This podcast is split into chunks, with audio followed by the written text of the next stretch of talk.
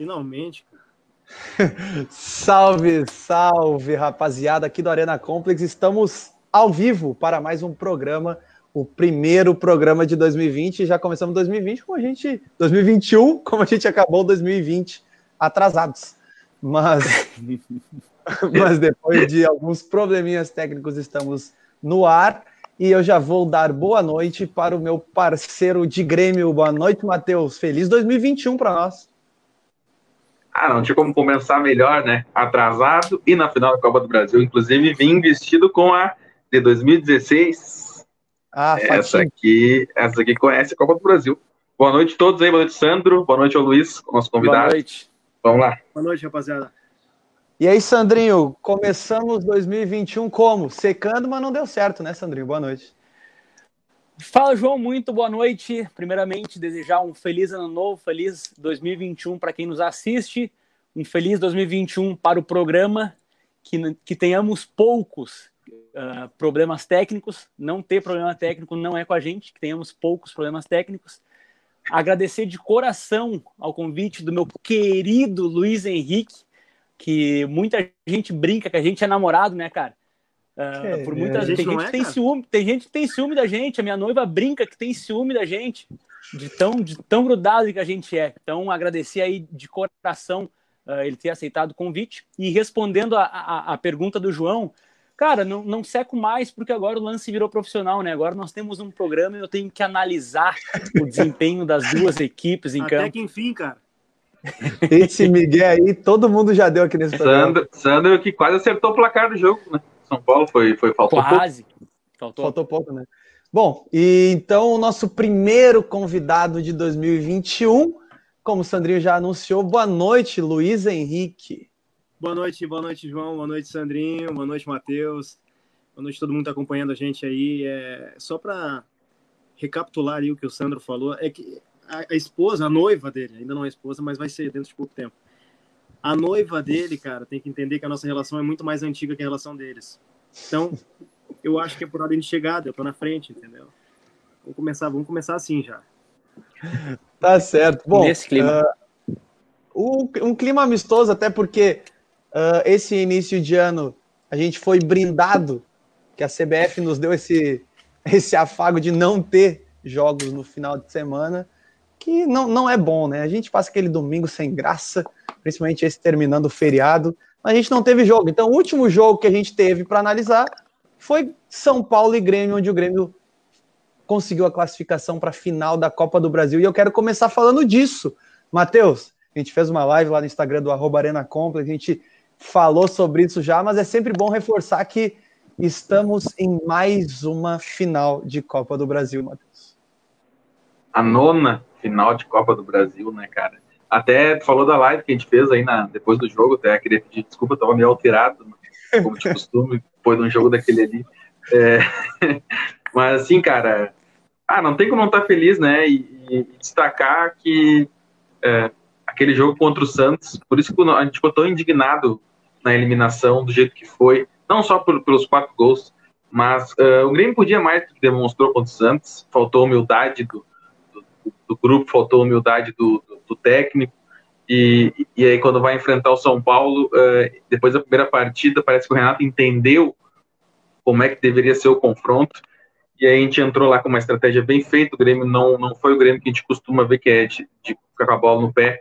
Foi um time que uh, deu a bola para o São Paulo, recuou, mas se defendeu muito bem. É, foi um time é, experiente, um time que sabe jogar essa competição. São Paulo não deu um chute no Vanderlei durante os 90, quase 100 minutos de jogo. E, e o Grêmio teve algumas oportunidades. Então, assim, é, é, destacar isso. O Grêmio entendeu a, a eliminação para o Santos, uh, deixou uh, lições e parece que o Grêmio entendeu e, e, chega muito forte agora na Copa do Brasil. O Palmeiras é um baita do time, é, mas é, final é final, né? Acho que a gente tem condições de vencer. É, final é final e o jogo é jogado, né, Matheus? O jogo é jogado, a gente tem tantas chances quanto eles e eu diria que a gente chega num momento talvez o melhor momento do Grêmio no ano, porque o Grêmio, como tu, tu mesmo disse, o Grêmio conseguiu fazer aquela autocrítica. O Grêmio conseguiu evoluir do jeito que, que a gente esperava. O nosso treinador, que você tanto criticou, que a gente tanto falou aqui, conseguiu dar essa evolução. e conseguiu uh, fazer o Grêmio jogar do jeito que tinha que jogar. Sandrinho, suas opiniões sobre o jogo do Grêmio, como foi a secação, como foi o, o sentimento do torcedor colorado? De deixa eu interromper vocês rapidinho aqui, Sandro. Eu queria só saber se vocês também estão escutando esse ruído aí no áudio, na parece, Parece um teclado, algum teclado de é. computador. Exatamente. Isso, eu escuto também. Tá, vamos lá, então. Eu não tô então, vamos, vamos mutar o microfone enquanto o outro fala, para não para deixar tudo certo. Vai lá, Sandrinho, te consagra no comentário. Vou fazer um, um comentário rápido, que foi o, como foi a, a, aquele jogo para mim. Agradecer a, a CBF, que teve um jogo só, né? Uma semifinal com um jogo só porque praticamente não, não, não teve jogo de volta. O jogo no, no Morumbi não aconteceu. O, o Grêmio deu a bola para o São Paulo, o São Paulo não sabia o que fazer. Eu tinha comentado que no primeiro jogo faltou agressividade para o time do São Paulo. Uh, o São Paulo tocava a bola, rondava, rondava, rondava, rondava, mas não tinha agressividade, parece que não tinha bala na pistola. E nesse, nesse jogo de volta não foi diferente, talvez tenha sido até pior. O São Paulo não fez nada, não, não teve um, ah, não teve 1% de agressividade e o Grêmio fez o quê? Só esperou o tempo, o, o, o jogo acabar, o tempo rolar, e aí Grêmio classificado, né? Devido ao, ao, ao gol no jogo de ida. Jogou com o regulamento embaixo do braço, né, Sandro? Jogou do jeito. E vamos lá, né? Teve gente que criticou a forma que o Grêmio entrou em campo. Eu vou dizer que o Grêmio soube jogar e soube fazer o que deveria fazer. O que, que tu acha, Sandrinho? Tu acha que o Grêmio uh, abdicou de jogar ou jogou do jeito que tinha que jogar mesmo? É, o Grêmio jogou do, do, do jeito que tinha que jogar, analisou o adversário, viu que uh, falta agressividade para o São Paulo, por mais que o São Paulo na arena tenha tido uh, duas oportunidades claras de gol, onde o Luciano e o Brenner perderam a chance. Não sei se de matar o jogo. Ali, né? Exa exatamente, exatamente. Mas vendo o segundo jogo, eu classifico como uh, exceções esses dois lances. Eu acho que o Grêmio conseguiu notar que o, que o São Paulo não tem agressividade, tu pode dar a bola para ele. Se eles estivessem até agora jogando, eles não chegariam nem perto do gol, como não chegaram. E aí o Grêmio, como tu falou, uh, botou o regulamento debaixo do braço, e acho que as críticas, elas vêm de uma forma específica ao treinador Renato Gaúcho, uma vez que ele fala que, que, que o time joga o futebol mais, mais, mais bonito do Brasil, que o, o Inter, quando se fechou, jogou como um time pequeno, de Série B. Acho que as críticas são específicas. E, mas eu concordo totalmente. Tu tá com 1 a 0 de vantagem e o, o teu adversário não sabe o que fazer com a bola, deixa os caras jogar, deixa os caras se cansar. É, eu, eu, acho, só. Ô, Matheus, eu acho que a maior diferença desse disso que o Sandrinho falou, uh, essa comparação que ele fez com aquele, aquela declaração do Renato há um tempo atrás, dizendo que o Inter jogou como time pequeno se fechando, eu acho que a maior diferença aí é que quando não estou entrando em polêmicas nem cornetas, estou apenas dando opinião isenta nesse momento. Eu acho que o Luiz Inter Henrique entrou tá naquele jogo. É, tá o, Inter entrou, o Inter entrou naquele jogo sem resultado. E o Grêmio entrou nesse jogo com resultado. E ainda, e mesmo assim, o Grêmio sem com o resultado e jogando, hum, digamos, para fazer o São Paulo não jogar, as melhores chances de gols ainda foram do Grêmio o São Paulo não assustou o Grêmio em momento algum da partida. Eu vou convidar o Luiz Henrique a tecer seus comentários e antes tirar o mudo do microfone para a gente conseguir te ouvir, Luiz. Eu tirei antes o mudo para saber se o Chad era aqui realmente não é aqui. Cara, é, é, é muito engraçado como o torcedor brasileiro em específico, ele tem a mania de ficar criticando e criticando e criticando, e não importa se está ganhando, cara, tá sempre criticando. É, eu acredito que cada jogo é um, é, é um, jogo e precisa ser utilizado estratégias diferentes, cara. Ainda mais considerando um fato de um, um, campeonato onde tu já te encontra numa fase quase final, praticamente, uma semifinal. Cara, é mata-mata, é um jogo de ida, é um jogo de volta, e um errinho, cara, é o suficiente para classificar ou, des, ou desclassificar alguém. E o torcedor brasileiro tem muita, mas muita mania de ficar cornetando e soltando treinador isso, treinador aquilo. É, eu lembro muito bem, inclusive, de um jogo, é, fazendo um adendo rápido, mas até uma analogia. O Internacional jogou contra o Flamengo na Libertadores, aquela Libertadores em que o Grêmio pegou o Flamengo na fase seguinte. Em que ano passado, ano retrasado, 2019. O Internacional, o Internacional foi para o Maracanã, jogou fechadinho, fechadinho, E a partir das mudanças que foram feitas, saindo da Alessandro e saindo mais um jogador, entrando dois jogadores de velocidade, o Internacional abriu as portas e o Flamengo entrou. Se o Internacional mantém as alterações com dois jogadores da mesma característica, ah, mas foi jogar retrancado. Não interessa. No Beira Rio, depois o Internacional mandou. O Internacional foi perder para o Flamengo, aonde colocou o... quem era o zagueiro, estava quase jogando de atacante. Era o Cuesta. Cuesta. Então, assim, começou ali, ali bagunçou tudo, entende? Mas aí já era um momento de final do segundo tempo. Então, eu acredito, cara, que é estratégia, é tudo questão de estratégia. Até porque, se não cada jogo não fosse um jogo e, não, e nós não tivéssemos que, que ver essas estratégias dos treinadores, o que seria o trabalho dos caras, meu? Os caras têm que trabalhar em cima, dos, em cima daquilo que os times adversários já estão apresentando. É, é simples, né?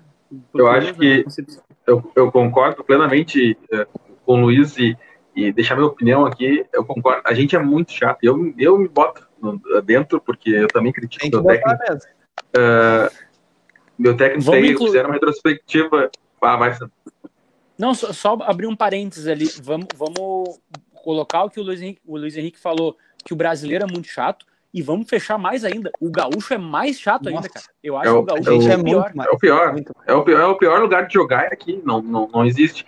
E, e só complementando, é, fizeram uma retrospectiva há, há, um ou dois dias atrás.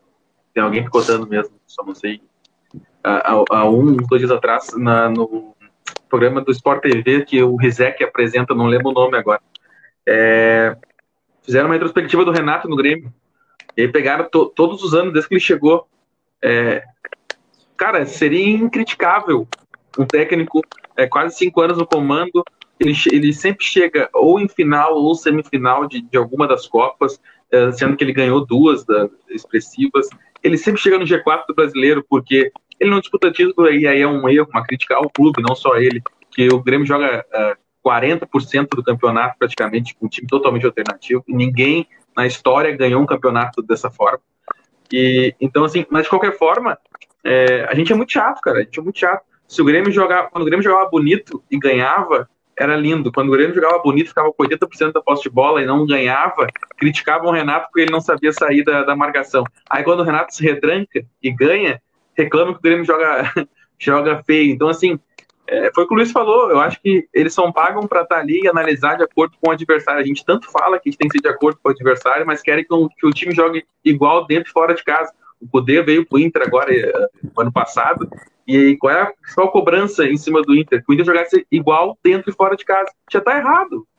Já está errado, eu acho. Eu acho que tem que ser de acordo com o adversário. E muitas das dificuldades que o Cudê teve foi de estar muito pouco tempo no Brasil e não conhecer de fato os adversários.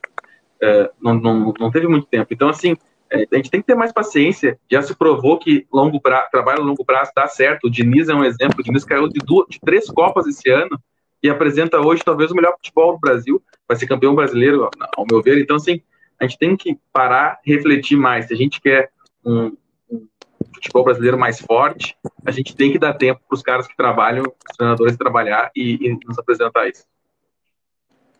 Matheus, indo ao encontro do que, o, do que o Luiz falou também, sobre armar times para jogos específicos, a gente sempre a gente ouviu muitas críticas ao Renato de jogar do jeito que jogou, mas a gente também ouviu há algumas semanas atrás que o Cuca deu um nó tático no Renato. O Cuca estudou como o Grêmio jogava e armou um time para jogar exatamente uh, confrontando o estilo de jogo do Grêmio. E o que, que o Renato fez? O Renato aceitou que tinha sido derrotado, e não só derrotado em campo, derrotado uh, dentro, dentro das quatro e fora das quatro linhas, porque aquela tática que o Cuca o, utilizou e venceu o Grêmio é algo estudado fora dali, e assimilou isso, parou, sentou e estudou como São Paulo ia para o jogo. Mas, mas a minha crítica ao Renato durante esses jogos do Santos se deu justamente porque que foi totalmente condição diferente com o São Paulo. O Grêmio veio para o primeiro jogo em casa uh, para propor, para tentar jogar. O que aconteceu? O Santos, de forma estratégia muito bem montada, uh, anulou o Grêmio e jogou mais que o Grêmio. O, o, e aí, o que, eu, o que eu cobrei do Renato é que ele tivesse analisado essa partida contra o Santos para jogar de forma diferente lá em São Paulo, na Vila Belmiro. E o que, que a gente viu?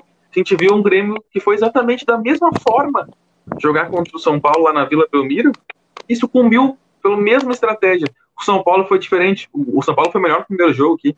O, o Grêmio foi trocar com o São Paulo, de atacar e de, de, tentar propor, e o São Paulo, nesse momento, joga mais. Tá mais encaixado. E, e o São Paulo teve melhor. Que, que, aí o que, que, ele foi? Foi humilde e entendeu assim: ó, eu não posso trocar com eles. Graças a Deus que eu fiz um gol aqui. Agora eu vou me defender. E aí sim, montou uma estratégia bem. Anulou o meio de campo do, do São Paulo. Eu acho que não é, não, não, acho que não só faltou agressividade, eu acho que o Grêmio amarrou o São Paulo, o segundo Grêmio foi amarrado contra o Santos. É, então, assim, que, o que eu cobro do, do, Renato foi que contra o Santos ele foi menos humilde, porque ele achou que ia na Vila Belmiro, ia tocar 3, 4 do Santos ao natural, e a gente não aconteceu. É, isso aí, Matheus. Na verdade, meu comentário vinha bem, bem ao encontro do que tu falou, porque uh, ter esse discernimento de entender quando o teu time para de jogar, é aí que, aí que foi a mudança do Renato, que normalmente ele não fazia isso, né? É, essa é a grande diferença do, do Renato deste momento. Eu não digo desse ano, porque a gente já viu que o Renato esse ano também errou, mas eu digo deste momento. Uh, Sandrinho, algum comentário sobre essa parte que a gente veio, veio falando nesses últimos momentos, sobre armar times para jogos específicos, armar retranca, jogar com resultado, é, é, mais ou menos por aí do que o Luiz, o Matheus e eu dissemos?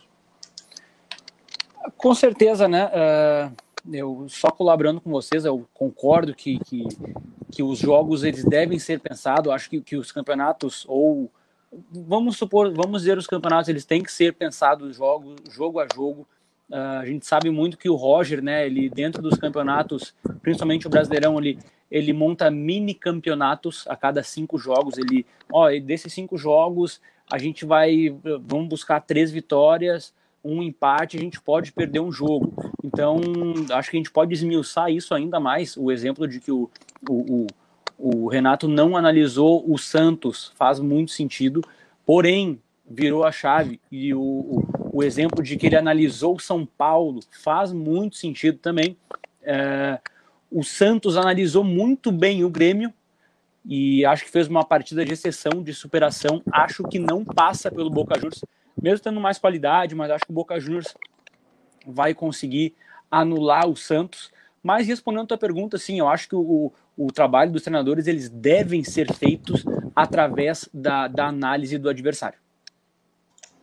Bom, eu tenho uma proposta aqui para trazer para a mesa que o Grêmio, na última quarta-feira, chegou à sua nona final de Copa do Brasil. A gente tem um dado que o do. É uma, uma estatística, um dado muito fácil de, de chegar a essa conclusão, que na última quarta-feira, quando disputou a sua segunda semifinal, inclusive o craque da partida, Walter Kahneman, foi o único jogador remanescente daquele time campeão de 2016. Claro, a gente também tem o Jeromel, que não jogou pela lesão, ou o Maicon, que não jogou também lesionado. O que, acontece? Uh, eu trouxe aqui um para a gente fazer um mata-mata entre o time que chegou na final da Copa do Brasil em 2016 e o time que chegou na final da Copa do Brasil de 2020, que vai ser realizada em 2021.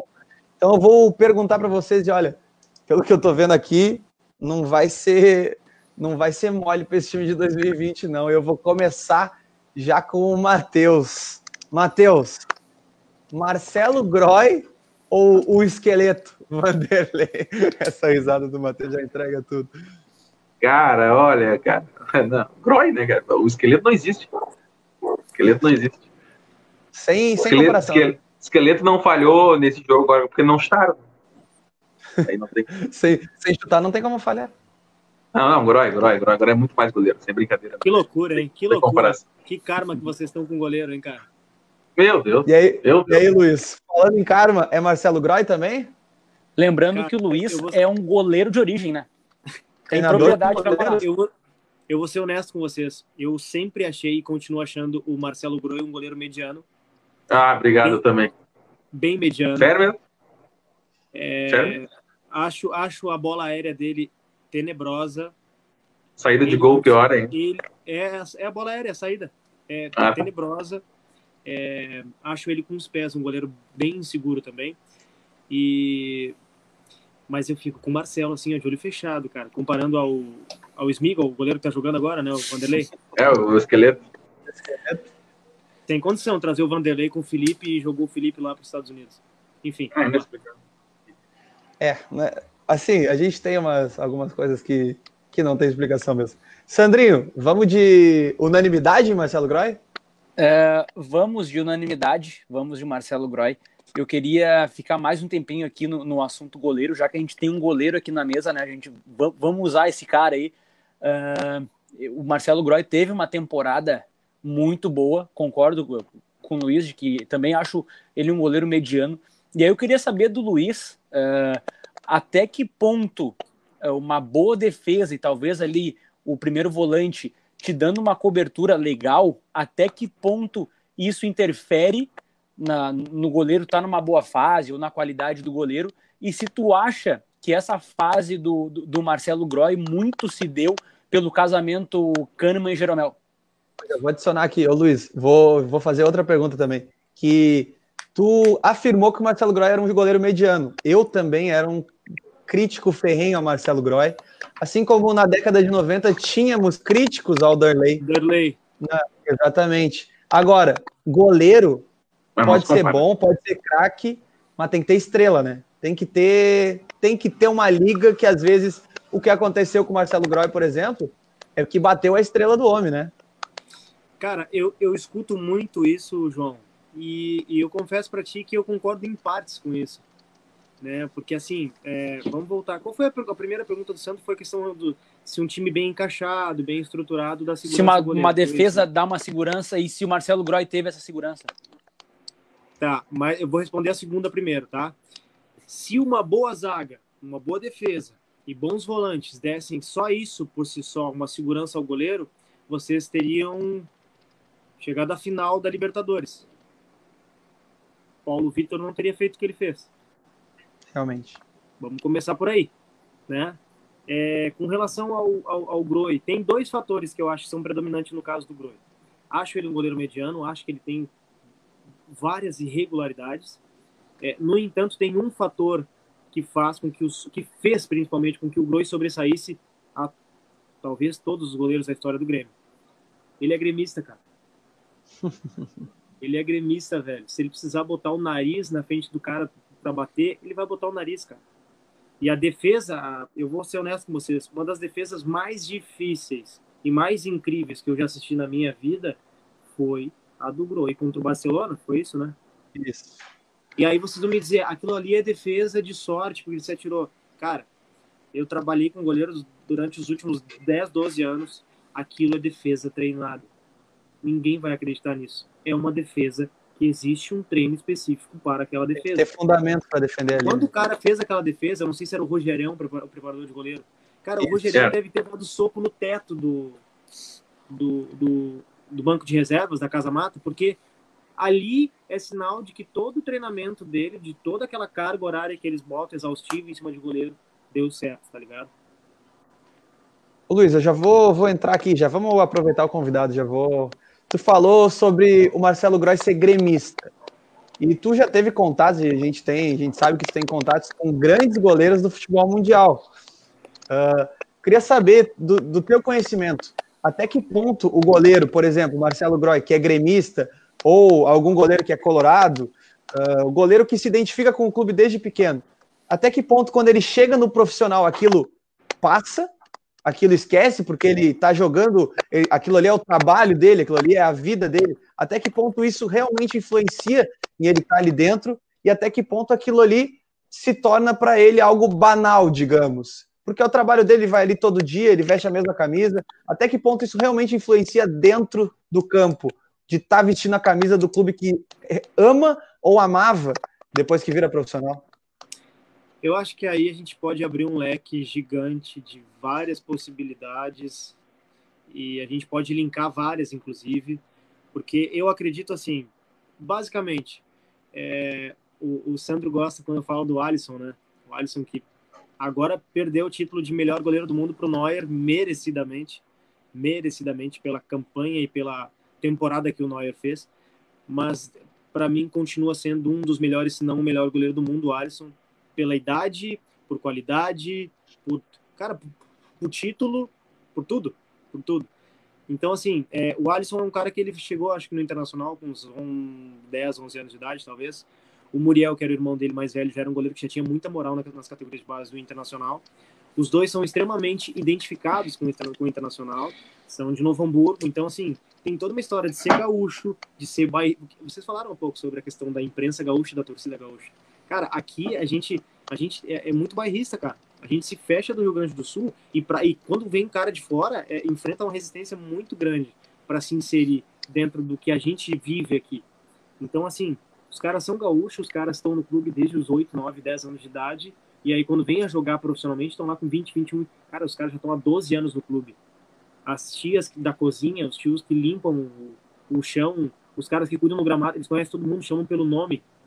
Quando eles entram em campo, cara, eles devem arrepiar. Eu acredito que deve ser um fator completamente predominante, né? Agora, a gente também precisa considerar os fatores políticos, né? Os fatores externos. Então, assim, é, a gente viveu um momento, para mim, Luiz Henrique, eu acho que nós, enquanto torcedores, nós vivemos, assim, um, uma temporada catastrófica. Aí vão dizer agora, ah, ok, a gente tem para chegar e tal. Cara, com todo respeito, era para ter atropelado o América Mineiro. Nós atropelamos o Boca Juniors lá na Bomboneira. Não estou falando como Colorado, estou falando como quem assistiu o jogo. Porque o Internacional, se saísse com 4 a 0 4 a 1 na bomboneira, não ia ser nenhum tipo de, de, Absurdo. de exagero. É, mas talvez, voltando ali, João, cara, pega ali os exemplos de internacional, Tyson tá, cara, o Tyson tá voltando pro Brasil, tendo bala pra, na agulha para queimar na Europa durante anos, porque a identificação dele é com o internacional, ele é de Pelotas, ele, ele é colorado. O Douglas Costas, o Douglas Costa, assim que ele voltar, cara, vai dar um, dois anos, eu tenho certeza que ele vai pintar aqui na arena. Ele é gremista, cara. Ele é fanático. Ele já falou, é né, Ele é fanático, ele é torcedor. Então isso acontece sim, cara. Isso acontece, isso é um fator que, tipo, imagina tu jogando uma final do, uh, no lado do internacional. Tu tem Tyson, Alisson, uh, sei lá, mais dois, três jogadores que se identificam muito com o internacional. Do outro lado, o time do Grêmio tem Douglas Costa, tem, sei lá, daqui a pouco o Fernando Volante, nem sei. Lucas, é. Mas tem o. Quem, desculpa? Lucas, Lucas Leiva. Lucas Leiva, o volante. Tem o Lucas, aí tem o Groi. Cara, vocês imaginam um Grenal desse, cara? Cara, os caras vão sair na porrada, irmão.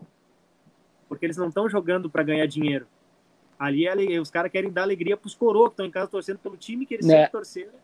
É bizarro, e daí cara. nós vamos ver um joguinho bom, né? Porque esses aí jogam bola. esses aí jogam bola. É, graças a Deus não viu um joguinho. É isso aí. Não sei se respondi a tua pergunta, João, mas é mais ou menos. Não, eu, vou, eu, vou, eu vou aproveitar, já que estamos bombardeando o homem, né? Que é goleiro. Depois, depois vai fluir. Acho que todos esses fatores que tu falou é, sobre relação com o clube, criar dentro do clube, questão política, entre todas essas coisas são importantes para o atleta num, num, num, clube como o Grêmio Inter. É, mas eu acho que na posição de goleiro, eu, acho que é a posição mais, é mais injusta do, futebol. Ah, tá, tá ficotando demais. Tá, cara, e não é aqui, meu. Vou mutar meu microfone. Não é aqui também.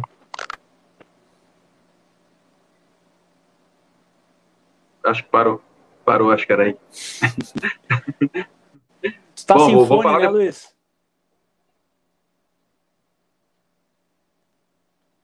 Parou? Parou, parou, parou. Deve ser o tá ventilador tá jogando vento no microfone, alguma coisa assim. Tá, tá me escutando? Que eu vou fazer a pergunta. Ah, beleza. É, esses fatores todos que tu comentou aí é importante, mas eu acho que na função de goleiro, para mim, é a posição mais injusta do, do, futebol, que é o time pode estar lá bem, bem, bem, bem, bem, bem aí, uh, 90 minutos, não teve um chute no gol, está numa final, numa semifinal, num Grenal, e, e aí acaba que num chute tu, tu, tu falha, ou uma bola defensável, tu toma, tu toma o gol, e acaba que a culpa vai toda para ti. É diferente de um atacante que pode estar 10 bolas, faz uma, é rei. Então, assim, o, o, que, o que, que tu acha que tem que ser trabalhado para chegar uh, ao ponto de um Groy, de um, um Alisson? É, mas vamos, vamos botar um, um, um, jovem que, que vem de um time, que está num time brasileiro e que quer se projetar com títulos no time que começou como o Groy, como outros do Inter. O Alisson não conseguiu, não deu tempo, mas enfim. É, como é que tem que ser trabalhado isso? É, porque o psicológico do goleiro deve ser muito complicado, ainda mais saindo, né? Porque ele não pode errar. Ele é o único que não pode errar no, num jogo. E se ele acertar 20 vezes, é, e errar no fim, é, vai ser taxado pelo erro no fim. E o Groy, aí só, só somando, você estava falando sobre Groy, eu acho que a, a principal característica do Groy uh, era essa. O Groy era um mediano, para mim, sempre critiquei muito, mas o Groy sabia quando errar, ou tinha sorte. Uh, o Groy, nos jogos que precisou, ele sempre pegou. Ele pegou uma cabeçada na final da, contra o Lanús aqui, que foi um troço de louco. Ele pegou aquela defesa, como falou, do Barcelona de Guayaquil. Então, assim, sempre, quando precisou, nos jogos decisivos, pegou pênalti contra o Atlético Paranaense também. Ele, ele, ele teve ali. Então, como é que tu acha que o psicológico de um goleiro funciona para essa questão? Cara, vocês estão me escutando aí? Sim. Sim. Beleza. Inicialmente, o goleiro não trabalha com margem para erro. Já começa assim, né? Porque, como tu falou, o atacante vai lá vai perder um gol. Vai perder dois gols. Eu falo, eu, eu há pouco tempo, através de indicação, a gente trouxe um atleta da Suíça e o Bruno, que é um amigo meu, ele é empresário, jogador de futebol. E aí eu tava assistindo os jogos dele pelo Brasileirão de Aspirantes. E aí ele faz o seguinte, cara, ele tá lá jogando e ele tá pifando os caras enquanto atacante, porque ele é um atacante, e ele não tá batendo no gol. Aí eu ligo para ele no outro dia. Irmão, dá 50 chutes no gol. Tu pode errar os 50 chutes no gol. No 51 chute que tu bater no gol e a bola entrar, tu vai ser lembrado como o cara que deu a vitória, o cara que deu o título. Agora, se tu não bater no gol, cara, é impossível. Tu pode bater 50 e errar 50, mas na 51 tu vai acertar. Então, o atacante pode trabalhar com essa margem, o goleiro não pode. É... E tem um outro fator, que, cara, que, que vem sendo assim muito martelado no Brasil, principalmente nos últimos meses agora, que foi um goleiro novo que surgiu no Flamengo e que bancou o Diego Alves, né? Alves. O, o Hugo. Neneca. O Hugo, né? Isso. Isso aí. E, cara, se, me, me corrijam se estiver errado. O Hugo deve ter feito em torno de uns 6 a 8 jogos. Se ele fez oito, em sete dos oito jogos, ele foi absolutamente decisivo, inclusive Libertadores, decisivo, cara. Ele é um goleiro de, goleiro de 19 anos, com 1,99m, com 1,99m, 19 anos no Flamengo. E que entrou pra tapar clube. furo, né?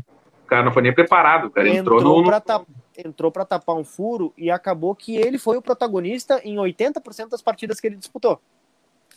E aí o que acontece? Ok, era um jogo contra o São Paulo, era um jogo que tem um, um, um valor né, muito grande. Ele falhou, falhou em puxar a bola ali e tal. O que acontece a partir disso? A imprensa malha ele. Aí vem o Zico, um dos maiores ícones, um dos maiores ídolos, não só do Flamengo, mas do futebol mundial, e fala: não podia ter feito isso. Papá. Cara, como que um cara na, na condição do Zico vai crucificar um guri de 19 anos, que está surgindo agora no Flamengo, e que em sete dos oito jogos foi quem levou o time dele até onde ele está? Entende? Então, assim, como que um goleiro chega, como que, como que um goleiro se constrói? Jogando, errando. Vai errar. Se a gente, se a gente não trabalhar com margem para erro, vamos voltar um pouco aí, meu. Nós tínhamos lá o André no Internacional, nós tínhamos o Irã no Internacional, nós tínhamos o Klemer no Internacional. O Klemer foi um goleiro, um dos goleiros mais instáveis que eu já vi jogando. Mas em decisão, cara, não passava nada, maluco. Era igual o Darley. Passava... Darley era a mesma coisa. Darley dava peru todos os jogos. Cara, o Darley chegava a Grenal, ele virava o capeta, velho. Não passava Ei, nada. Ô, Sandro, tua câmera sumiu aí, né? Tá, eu já explico. Mas o, o, o Klemer, o Klemer, ele, ele cansou de tomar gol uh, contra de recuada do Bolívar, né? ah, ele gostava. Cara, e fora uma vez que ele foi, ele foi repor, repor, a bola, eu acho que bateu, se não me engano, nas costas do Gavilã. Não, não, não, foi o índio, o índio, o índio foi dar um balão, se não me engano, bateu nas costas e encobriu ele. Teve não, uma do, foi ele. do Kleber, não foi ele. Ele, ele foi tava ele. de bonezinho, foi, foi repor a bola. Bateu a bola nas costas e a bola entrou, maluco. Aí, é Então, assim, é, então para complementar ali, um goleiro, cara, principalmente um goleiro, ele é feito de sequência. Não interessa, ele vai. Cara, ele fez sete jogos esse Hugo. Eu tô dando um exemplo dele porque, ele, pra mim, eu acho que ele é o goleiro mais novo hoje no Campeonato Brasileiro, com 19 anos. E, cara, não, é, não se trata só de Campeonato Brasileiro, ele tava lá Libertadores. Ele pegou o cascudo lá, fechando o gol, salvando o time, inclusive. Então, assim, cara, deixa o menino trabalhar, cara. Continua trabalhando o menino, meu. Vai dar um, vai dar. Meu, eu acho que não dá um ano ele pega a Europa, e um dos maiores clubes da Europa. 19 anos com uma envergadura. 19 anos com 1,99m, buscando bola embaixo com velocidade que goleiro baixo tem. Isso é raríssimo. Vou dizer para é vocês. frio. na- É muito frio. é frio. E goleiro na altura dele, pegando bola embaixo com velocidade, eu só lembro de um. E a Brazuca também, o Dida. Dida. Mas Que qual é a altura do teve- Alisson? O Alisson tem 1,95 a- hoje, eu Porque acho. o, o Alisson, pra mim, eu só tenho 28 anos. Pra mim, eu, eu peguei o fim do Tafarel, eu peguei o meio pro fim do Danley, mas nem se compara. Pra mim, eu não vi nada igual o Alisson. Pra mim, o Alisson É. é melhor que o Neuer. Pra mim, pra mim sério, pra mim é melhor que o Neuer. O, Alisson. É, o Cara- jeito que ele joga a bola, é o troço, ele não é, um, é, é muito, muito fácil pra ele defender as bolas. É um troço impressionante, sim. Facilidade. Agora, agora eu vou de encontro ao que o João falou antes, se vocês vão me entender.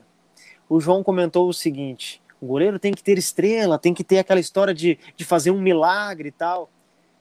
Agora eu vou perguntar para vocês. O cara, o Alisson é muito crucificado por um gol que ele tomou do De Bruyne, do- da Sim. Bélgica, do meio Esse da é jogo. Ah, não. Analise, assistam depois o gol de novo. Assistam de todos os ângulos. A batida do cara na bola. Saindo do De Bruyne voltando para a questão do João. O João falou: "Ah, o goleiro tem que ter um, tem que fazer um milagre, tem que ser... Eu quero que vocês listem para mim assim um milagre do Alisson. Milagre. Não, mas daí tu quer que eu vou pegar uma lista aqui. Não, calma aí. Um milagre Um daqueles milagre que tu vê. decisivo. O milagre, não, não, não é nem questão de decisivo. O milagre, vocês, vocês lembram daquele goleiro Pickford da Inglaterra? Sim. Vocês lembram de uma defesa que ele fez de fora da área? Uhum. com a mão. Cara, ele foi lá no último Absurdo. fio de cabelo para buscar. Aquilo eu, tô- eu considero uma defesa de- milagrosa. Mas Aí, o Alisson ia fazer assim. Por quê? É. Daniel Pavan.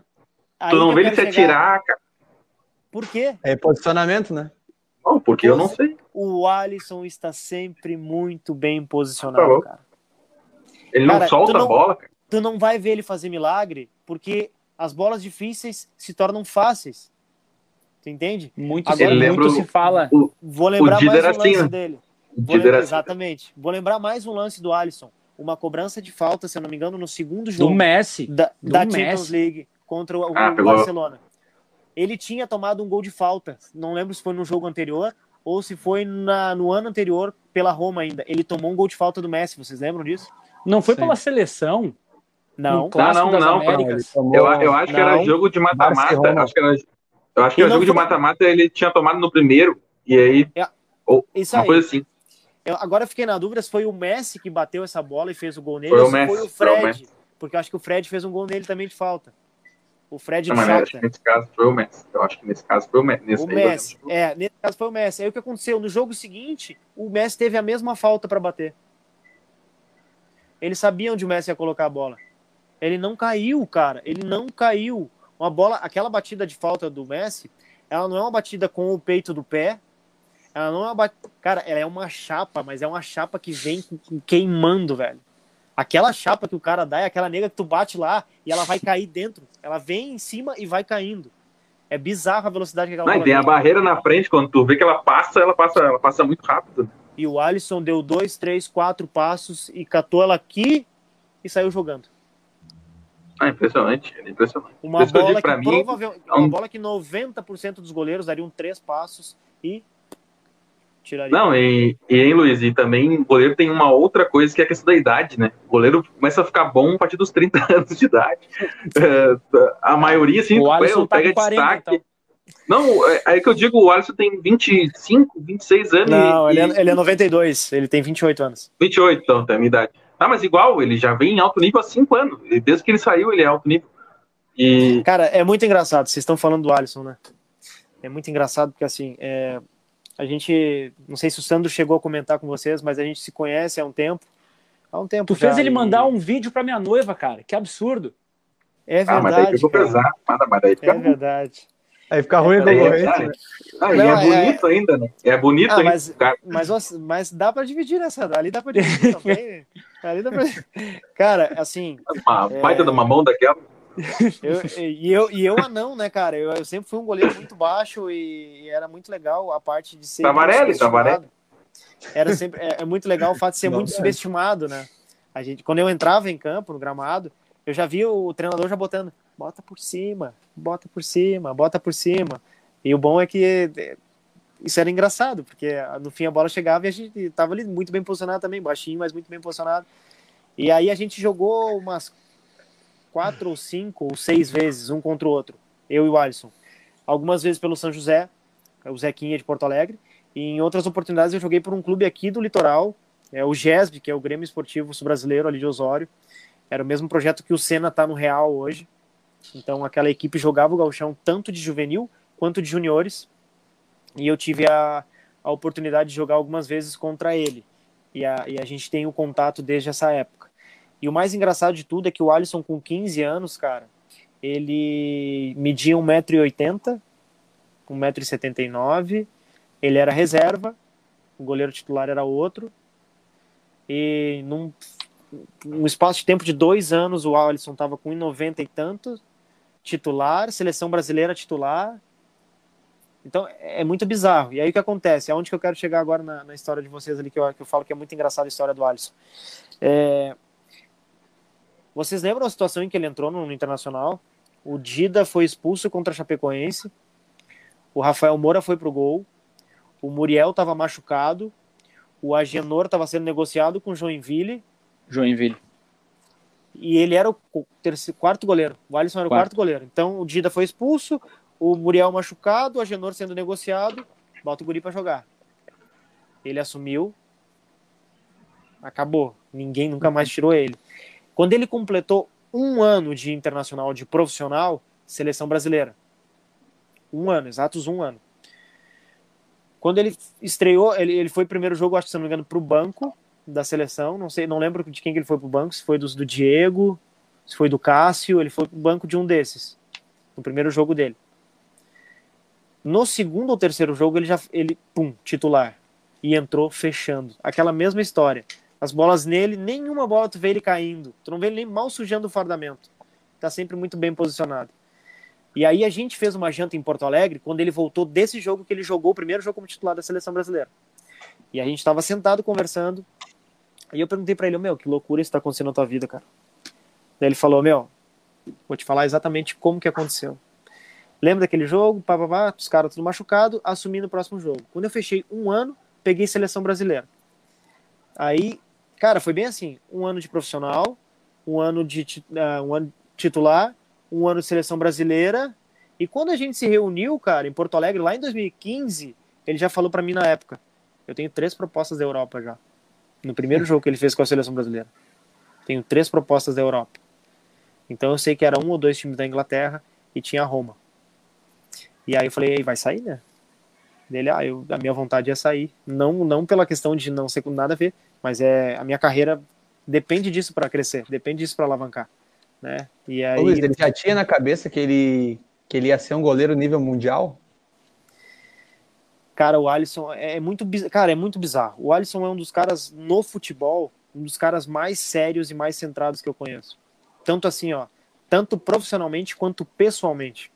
Porque o Alisson, por exemplo, tá casado com a, com a, com a Natália há não sei quantos anos, mas eles namoram, tipo, há muito tempo. Então, assim, eu lembro de fazer umas brincadeiras com, sobre mulheres na, na, na janta, porque, ah, cara, não adianta, né, cara? cara não toma, eu não tomo a jeito testosterona é foda. E aí o que acontece, cara? E ele muito centrado, cara. Muito centrado. E aí ali tu separa os homens dos guri, tá ligado? Principalmente quando se, diz, se trata de jogador de futebol. É, eu acho que o sucesso, claro que isso não é não, não segue uma receita de bolo, mas o sucesso para um profissional bem sucedido nessa, principalmente no futebol, assim, vai pegar Kaká, vai pegar Zé Roberto, vai pegar o Fenômeno. Cara, são caras extremamente muito bem direcionados, cara. Eu eu vivo para este trabalho e a minha hora de lazer eu tô curtindo com a minha família. O fenômeno então, cara, ainda já foi, foi ruimzinho. É, o fenômeno ainda foi, foi ruimzinho, realmente. Depois teve a história um dos, dos Veveco lá depois. É. Mas mas eu lembro dessa história aí. Mas, cara, se tu pegar assim e listar alguns jogadores, meu, tu realmente consegue ver sentido nisso, né? E, e o Alisson é um cara muito centrado, cara. Muito centrado e, tipo assim, ele é muito consciente do que ele pode e do que ele consegue fazer. Pô, isso é, pô, é muito legal, okay. pô. Que baita, baita resenha, tá maluco? É lá. Bom, eu vou, é, eu vou ler o- alguns comentários aqui que, que chegaram. Uh, chegou alguns comentários do Gilmar, que é um goleiro que, que jogava aí comigo, grande Gilmar, que ele disse o seguinte, ó, um assunto, um assunto que interessa que goleiro é posição de doido, mas é bom ser goleiro.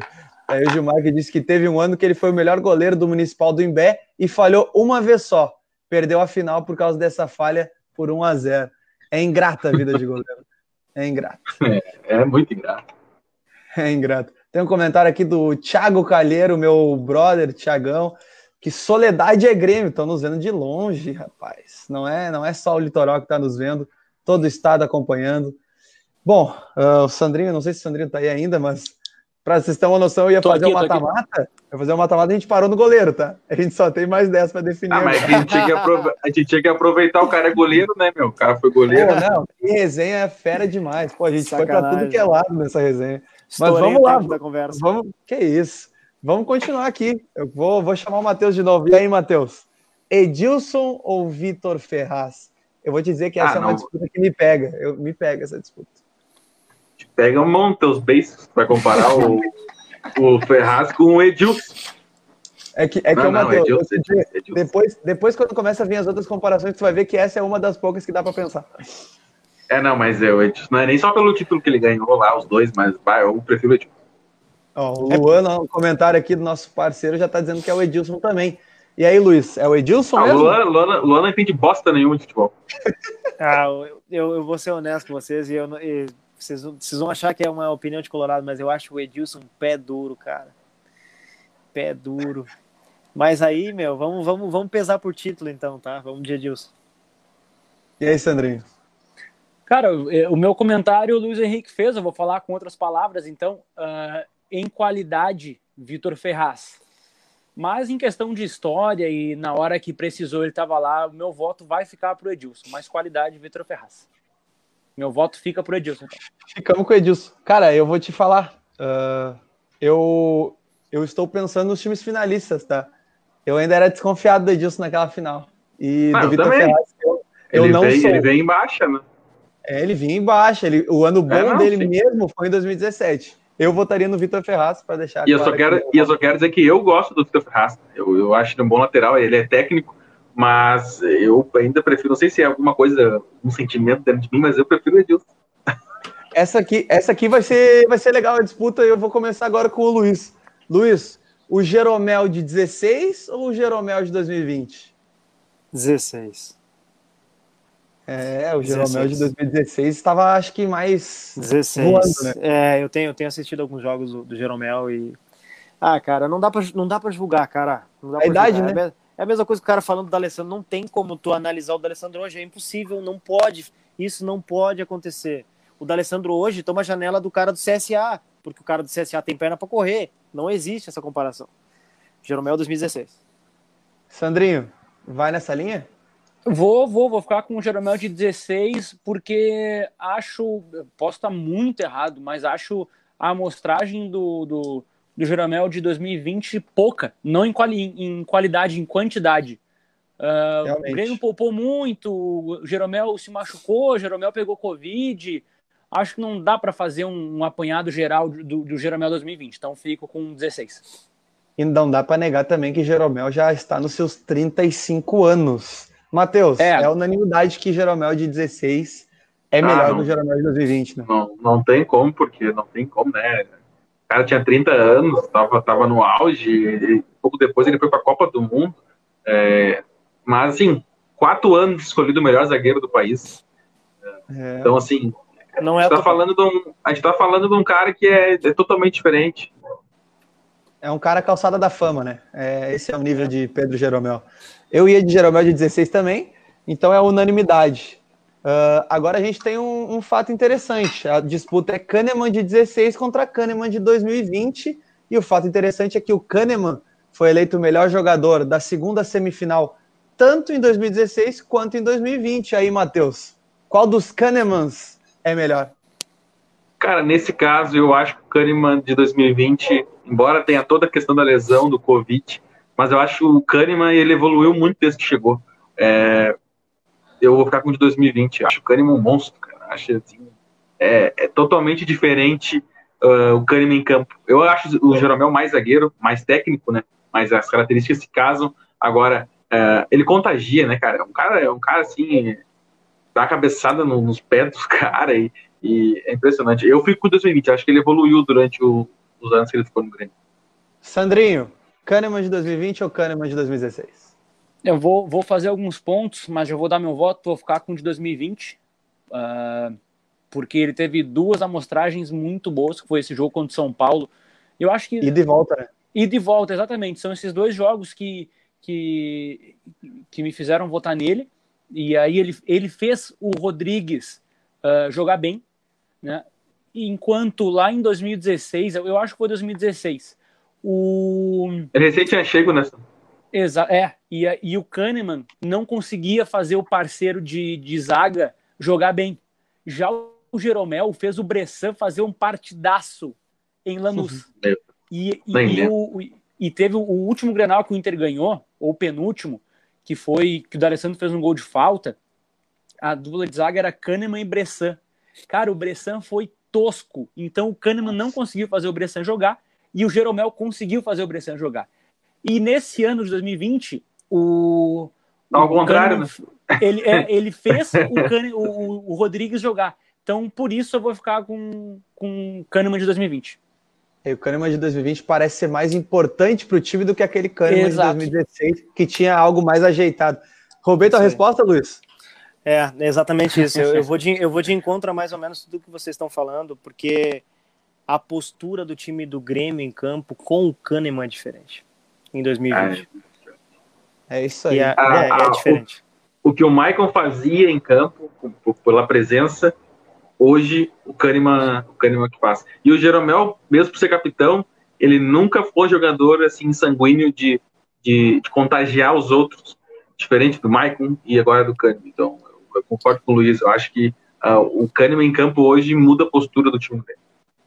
Tem uma entrevista do Matheus Henrique pro Bolívia Talk Show no Desimpedidos, que, que o Bolívia pergunta para ele quem que é o jogador que, que mais anima o time, o cara que faz diferença dentro do campo. E ele falou que o Kahneman no treinamento é um cara super tranquilo, super de boa, que é da resenha, que conversa com todo mundo e quando ele entra em campo parece que ele se transforma, ele vira um bicho. O Matheus falou que o Kahneman estar em campo é um grande diferencial para qualquer jogo do Grêmio. Então, acho que a gente fecha com o Kahneman de 2020 com esse relato. Bom, essa disputa... Próxima, posi é... próxima posição, se tu fizer, é maldoso. Se tu essa, fizer, essa, é maldoso. É boa. Essa disputa é boa. Então vai, Matheus. Marcelo Oliveira ou Diogo Barbosa? Ah, Marcelo Oliveira não é atleta, cara. Marcelo Oliveira não foi jogador de futebol. Marcelo Oliveira, sei lá. Não, eu, eu, eu acho que o.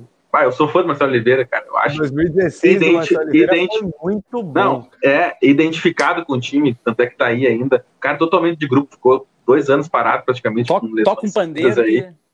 Não, bah, cara, assim, faz uma alegria no grupo, que é uma beleza. Só não pode entrar além de ele ficar sentadinho dando essa alegria. Mas é, uma beleza. é um grande jogador, o problema é quando entra em campo. É, eu fico, eu fico com o Barbosa, uh, mas é um pecado com o Cortez, uh, por toda a sequência que o Cortez teve desde é 2017. Um estar, estar, fora dessa comparação é um pecado. Estar fora, mas, mas uh, o ano de 2020 pegou. do Cortez é muito, muito ruim, muito abaixo do que o Cortez vem apresentando. É, mas, mas, o Cortez não poderia estar em nenhuma das comparações, porque o Cortez não estava na conquista da Copa Sim. do Brasil de 2016, e em 2020 ele perdeu a posição mesmo. Sandrinho, Mas é o meu voto. Diogo Barbosa ou Marcelo Oliveira? Cara, o, o Sandrinho quer no Inter dois, duas pessoas, o Mancini e o Cortez. Dá o Mancini e o Cortez pro Inter, cara. O, o, o Sandrinho vai lá. Eu mando o Cortez embora junto com o Fabrício, como o Fabrício foi embora do Inter. E aí, Sandrinho? Mas vamos, então, vamos meu voto vai ficar. Trancou tudo aí, meu. Deu uma travada agora no Sandro. Quem, quem é que tá travado? É o Sandro? É o Sandro, é o Sandro. Ah, cortaram o Wi-Fi do homem, cortaram o Wi-Fi. Vai, vai, Luiz, é Diogo Barbosa ou Marcelo Oliveira? Eu vou de Diogo Barbosa, muito mais qualidade. É. Bom, o Sandrinho ia, ele ia votar no Diogo Barbosa, tenho certeza. É, ele, já tinha, ele, ele, já tinha votado no Diogo Barbosa. É. Eu vou ressaltar que aquele 2016 do Marcelo Oliveira foi algo inacreditável, totalmente fora da curva, porque ele jogou bem, né? Então é totalmente fora da curva da carreira do Marcelo Oliveira. Mas a gente a gente vai ficar com o Diogo Barbosa enquanto o Sandrinho se ajeita. Ele, ele, Pô, tá até, a, até a cama tá pronta. Ah, ele vai fazer, vai fazer porque eu vou deitar, cara. Ô, maravilha. Matheus, eu tive que fazer uma adaptação aqui, mas eu quero saber a opinião. É o Wallace ou o Darlan barra Lucas Silva? Algum, algum dos dois ganharia do Wallace, Darlan ou Lucas Silva, Matheus? Não, não. Não, não. Não, eu fico com elas bem. É uma distância bem grande, assim, dos dois. Ô Luiz, vai nessa linha também, independente de ser Darlan ou Lucas Silva, o Wallace jogou mais? Cara, eu vou ser honesto com vocês. Lucas Silva. Sem Não, eu, palavras. eu acho. Sem Eu, eu, eu, eu discordo. Eu acho um baita jogador, Lucas Silva. Eu acho ele muito bom jogador. É, e campeão, né? Ele foi campeão pelo Cruzeiro brasileiro, duas Copas. Não, dois brasileiros, Copa do Brasil. Ele ganhou tudo, claro, não ganhou a Libertadores. Real mas Madrid. não se- uma- É, ele não, foi mal no Real Madrid. Bom, mas, mas Mas foi, no né? Real Madrid. Tava lá. Não, não. lá. É que eu achei, eu achei que tu queria. eh, tu acha ele muito Que ele foi fraco, bem no Real não Madrid. sei. N- Não, não, não é que eu acho ele fraco, eu acho que ele não, não encaixou, cara. Eu simplesmente acho que não. Parece que tem o time do Grêmio e tem o Lucas Silva. Entendi. Sacou? Tipo, é, é um, pra mim, um baita jogador, bate muito na bola, mas nem isso eu acho que ele tá conseguindo fazer direito no Grêmio. Sabe, simplesmente. Eu acho que ele tá ainda não. Eu concordo, eu acho que ele não, se, é, ele não se adaptou ainda ao jeito de jogar. É o primeiro ano dele, né? E ele nem foi titular, assim, é, absoluto nunca durante toda essa temporada. Mas parece que agora ele começa a, a, a tomar essa posição. Claro, não sei se quando o Michael voltar ele vai, vai voltar para o banco, eu acredito que não, mas eu vou, eu, entre o, o Wallace é melhor que os dois, que o Darlan e o vou, vou, de, vou de Wallace também. Eu iria de Wallace também, então E o Sandro, o Sandro voltou? Wallace. Sandro voltou no Wallace. voltou no ano. Eu voto no Wallace. Essa aqui, essa, essa aqui é um rapidinho o que pecado. que tá acontecendo. Fala, Sandrinho. O meu celular tá fervendo de quente e ele tá travando. Eu tô com ele na frente do ar condicionado. Ah, ô, cara, tá- mas tu quer fazer, o a, programa aí que eu tô ouvindo. quer fazer a live com 5125 aí, cara? Aí fica fogo mesmo. Acho que essa comparação aqui vai ser até um pecado. E eu vou começar com o Matheus, que eu sei que ele, ele, ele vai rir da minha cara nessa comparação. Maicon ou Matheus Henrique, Matheus? Não, porque eu vou rir do tua cara. Que é o Maicon de Ah, tá, 16, eu eu tô- acho que não tem comparação. Não, eu, eu, voto, eu voto no Michael também, mas. Ah, eu acho o Matheus tão abaixo do Michael, assim. Eu acho o Matheus uma baita Eu acho, eu acho que o Matheus de 2020 é bem abaixo daquele Maicon de 2016. É que o Matheus, de 2020 Eu é abaixo do Mike. Matheus, né? É, É. a régua do Matheus Henrique Ah, é, também. é alta. Michael, o Matheus foi mal essa temporada mesmo. Mas é, É a é temporada Michael. de 16 do Maicon é um primor técnico. E, Aquela é, temporada ah, de Michael jogou 16 do Maicon é. Ele botou. Cara, aquela final ele, ele botou no bolso, principalmente a do Mineirão. Mas sem considerar a final, Maicon é, seria o meu voto também. É o teu voto também, né, Luiz? É o Maicon, cara. Principalmente pela. Não só pela maestria dele em campo, porque eu não acho ele um craque. Eu não acho ele um craque. Mas ele é um cara que ele sabe o que ele tá fazendo e ele atalha. É simplesmente isso. A bola cola no pé dele, e quando ela cola no pé dele, meu, ele passa o pé em cima da bola que nem tu joga futsal. Ele é um dos poucos jogadores aqui no Brasil que fazem isso, e ele tem, sei lá, quase 40 anos. É por isso que ele e o D'Alessandro estão jogando ainda, é por isso que, sei lá, tem mais 3, 4 jogadores na idade dele jogando. Porque não tem jogador, cara, com essa qualidade hoje, cara. E o Maicon fez uma, uma, uma temporada brilhante em 2016. Quem veio parecido foi o Arthur e não ficou nem um ano praticamente. Tem uma característica de estar com a bola também. Não é craque, mas faz um Tem uma entrevista do, do Pedro Rocha na época que o Maicon chegava pra ele e falava assim: ó, Pedro, fa- faz o facão que eu vou te achar. Eu vou te achar onde tu tiver. E É era isso. isso. que ele fazia, né? É Era isso. Sandrinho, tá de volta pra votar no Maicon? Estou de volta para voltar, votar no Michael. Exato, então é unanimidade. Essa é uma briga boa, mas olha, é, essa é difícil. Vamos lá, Eu Matheus. vou sempre Ele abre com o Grêmio. comigo. Ele abre comigo, eu não consigo ter nenhuma noção do que o pessoal aí vai me dizer. velho. Eu abro com Vai, vai, vai. É Ramirinho ou é Alisson ou cara de cobra? Cara, Cara, é uma boa. cara. É uma briga, é uma briga boa. Essa é uma. Passa, os dois tivessem do grupo, tava bom no revezamento. ali. Mas eu acho que é, eu ainda fico. Naquela função tática, eu ainda fico com o Ramiro. É, Cara, eu, eu vou.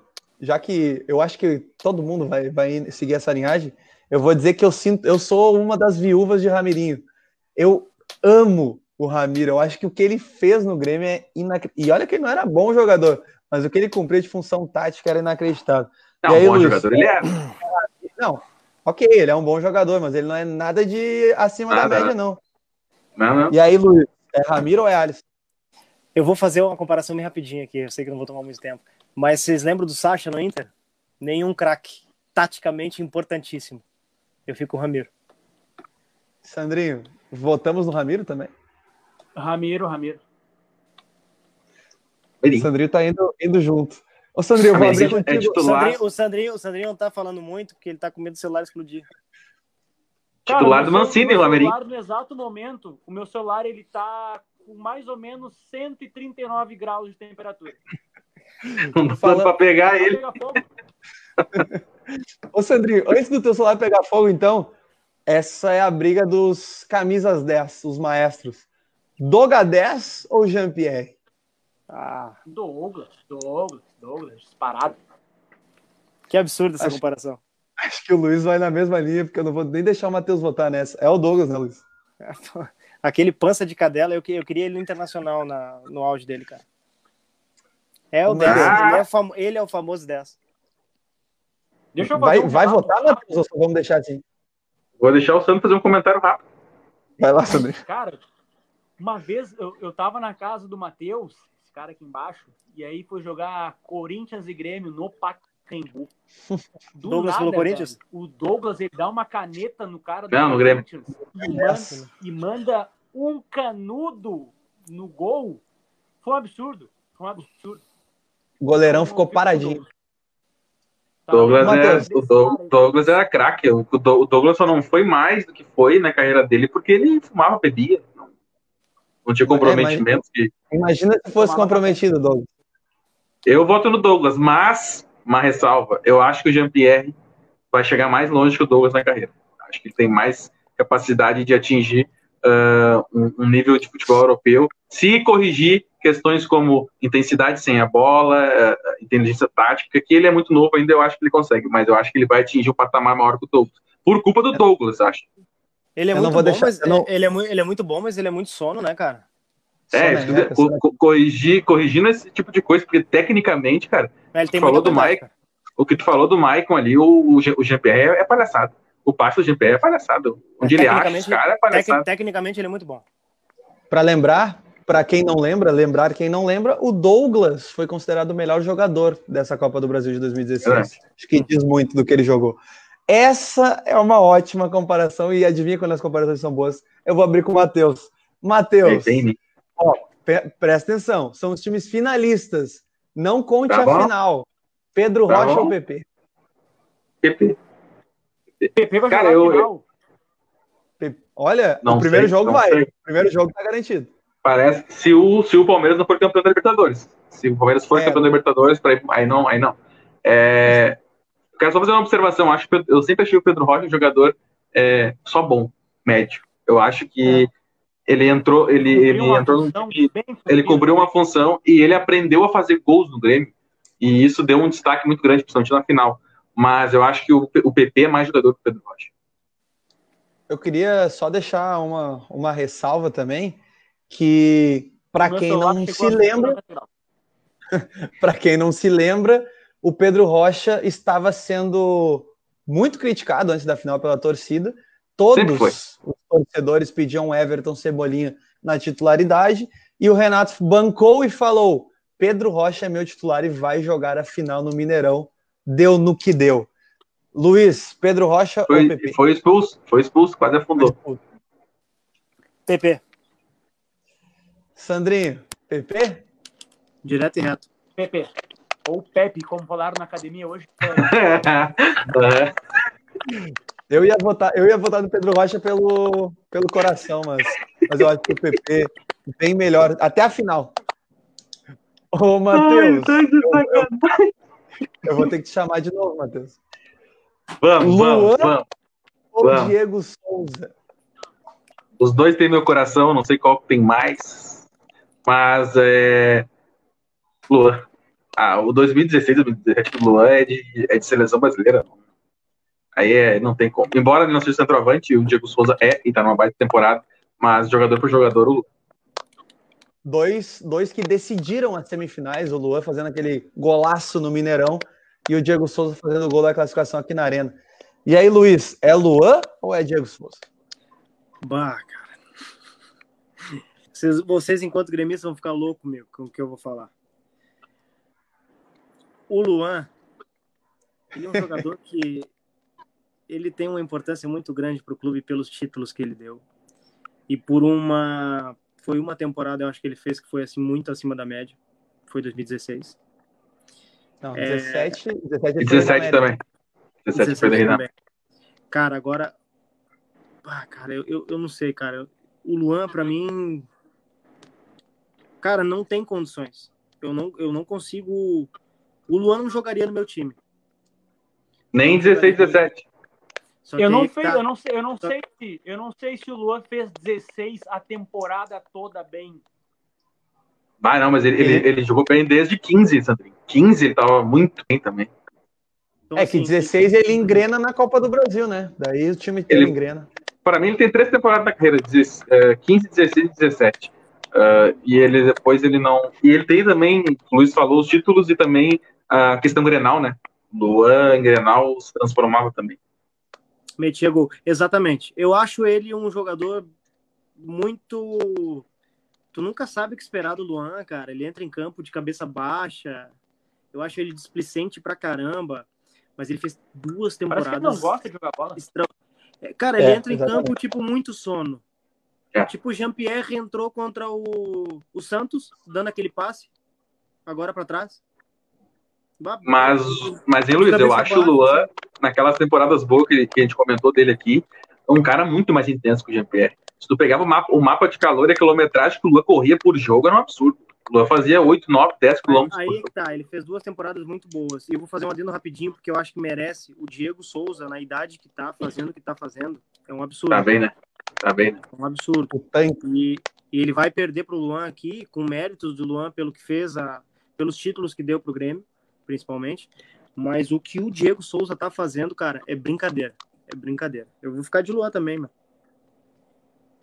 Sandrinho, vota no Luan, quero ouvir isso. Eu voto no Luan, voto no Luan. É, então, eu- eu- eu- é legal, é, é bom ouvir isso de ti, Sandrinho. Bom, ah, essa pergunta é meio, é meio estranha, mas eu vou fazer. O Renato Portaluppi treinou melhor o Grêmio em 2016 ou em 2020 na Copa do Brasil, Matheus? Ah, 16 ele pegou o time em setembro, cara. Ele não, não tem, por mais percalços que ele teve nesse ano de 2020, eu ainda prefiro o Renato 2020. Seria desonesto com ele eu dizer que em, tre- em dois meses ele treinou melhor do que a temporada inteira. Eu Ele acho pegou, que time, ele pegou o time do Roger, Eu- né? eu acho que 2016 o que falam sobre o sobre o Renato pegar o time do Roger, 2016 o time do Roger eh, com alguns ajustes do Renato como o achado do Ramiro, que o- o Roger não gostava do Ramiro e não conseguia achar E o ajuste da bola aérea, né? Que o Grêmio tomava E gol o bola aérea ajuste, todo e o ajuste da bola aérea que tá na conta do Renato, eu acho que sim. Mas aquele time de 16 era muito mais do Roger do que do Renato. Então eu prefiro o time do Renato 2020. Acho que o Luiz já votou contigo, né? É, fui- ah, de Renato? Cara, então, é, foi mal aqui meu telefone. Minhas notificações. Cara, é, o Renato de 2020, cara. Porque a gente precisa considerar o- os fatores, todos os fatores extra-campos, Covid, tempo sem treinar, e o Renato já é um cara que não gosta de treinar. Tenho, eu tenho uma história do Renato de uma fonte quentíssima, inclusive, para falar para vocês, mas não vem ao caso. Não vou, não vou citar nomes, mas é jogador que já trabalhou com ele e é jogador que, inclusive, hoje trabalha com ele.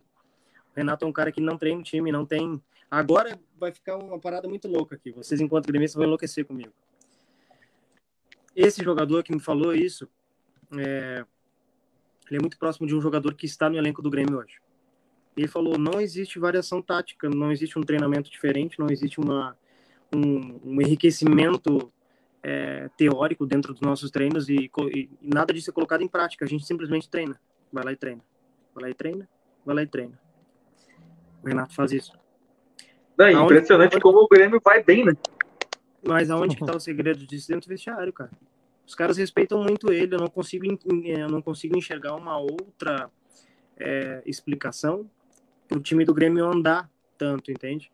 Porque se for ver taticamente, isso fez, fez muito sentido quando a gente pega um Grêmio Santos agora, tanto na Arena quanto na, na Vila, onde o Cuca, que é um técnico que também, ó, na minha concepção, julguei muito mal. Para mim, o Cuca já era um cara que já estava ultrapassado. E o Cuca, cara, deu uma aula. Mas deu uma aula com uma molecada do Santos. Realmente eram os meninos da Vila atropelando o Grêmio. E o Grêmio não viu de onde veio.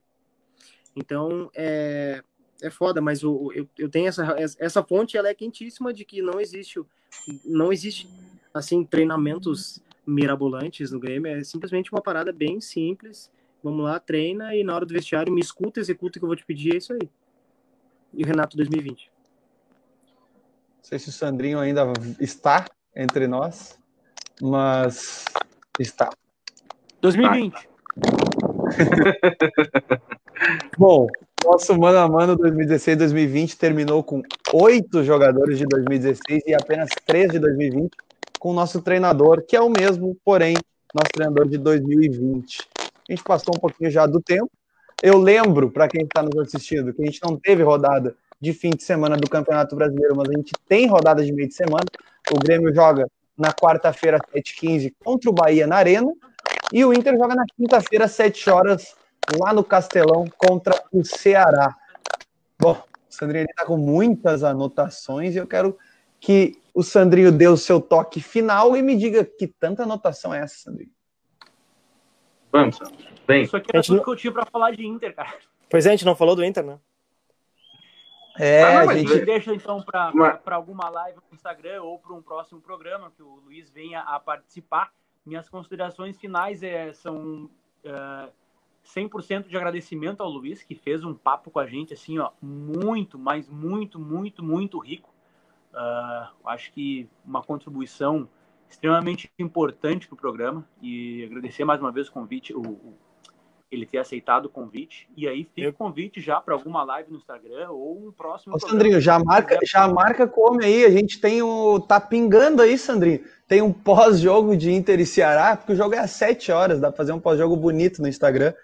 Quem sabe vocês combinam aí, a gente vai anunciando durante a semana, porque esses pós-jogo tá dando certo lá no Instagram do Arena aí. A gente tá com uma o audiência é da hora. Quinta-feira deve ter agenda já. Não, vamos nessa, cara. Vamos nessa. Pô. Oh. pode, pode ir sim. Oh, yeah. E, tá, e obrigado. Anunciado. Eu, eu, e eu que, agrade, eu que agradeço o convite de vocês aí, cara. É um prazer para mim poder, de alguma forma, ainda que de uma forma mínima, né? Tá contribuindo aí com, com, com um trabalho muito massa que vocês vêm, vêm fazendo. Bom, uh, Matheus, considerações finais e agradecimentos. Eu me agradecer o Luiz, não, não conheci o Luiz assim, pessoalmente, pessoalmente, virtualmente. Eu só tinha visto ele com o Sano em stories e tal, e aí teve toda essa pandemia aí, tá terrível. É, agradecer ele e dizer que a gente não, não conseguiu extrair dele tudo que a gente queria, porque o Sandro nos contou algumas histórias por cima, tem muito bastidor para nos contar, a gente até tem que já deixar aqui o Sandro, que é o que cuida do, do cronograma, já realocar ele para um, um, outro programa que a gente fale só de Inter e, e sobre essas questões dele, que ele sabe aí por dentro. Pode ser, pode ser. Sul, etc. Uh, me desculpe, não pode falar do Inter, né? O cara, o cara colorado veio aqui e não falou do Inter. Capaz, cara, capaz. A gente é, é colorado, mas a gente também assiste. A gente assiste futebol, né? Basicamente é isso, né? Bom, então agradecer todos os nossos integrantes, tanto Sandrinho quanto o Matheus e o nosso convidado. Também não conheço pessoalmente o Luiz, mas logo, logo a gente faz aí a resenha do, do Arena Complex ao vivo também. Lembrando então que quinta-feira, Sandro Medina e o Luiz, nosso convidado, estarão ao vivo no Instagram do Arena Complex, repercutindo o pós-jogo de Inter e Ceará e falando muito sobre política do Inter também, que hum, agora, dia 1 assumiu a nova direção do Inter, que os colorados esperam que dê certo, os gremistas esperam que continuem a bagunça. Do jeito que, que tá. Bom, uh, agradecer de novo ao Luiz, pedir desculpa por aí que a gente falou muito pouco do Inter, mas que a resenha foi muito da hora. O Luiz falou muita coisa bacana aqui. Ah, principalmente sobre goleiros, que a gente falou bastante sobre essa posição que ele tanto entende. Agradecer a todo mundo que nos acompanhou até aqui, dizer que semana que vem estaremos aqui novamente. Convidar o pessoal que não nos segue ainda lá no Instagram a nos seguir, arroba Arena Complex, e quinta-feira, Sandrinho e Luiz estarão lá novamente. Feito, gurizadas. Até semana que vem. Tamo junto e semana que vem estamos aí no mesmo horário. Valeu. Valeu, rapaziada. Obrigado pelo convite. Abração.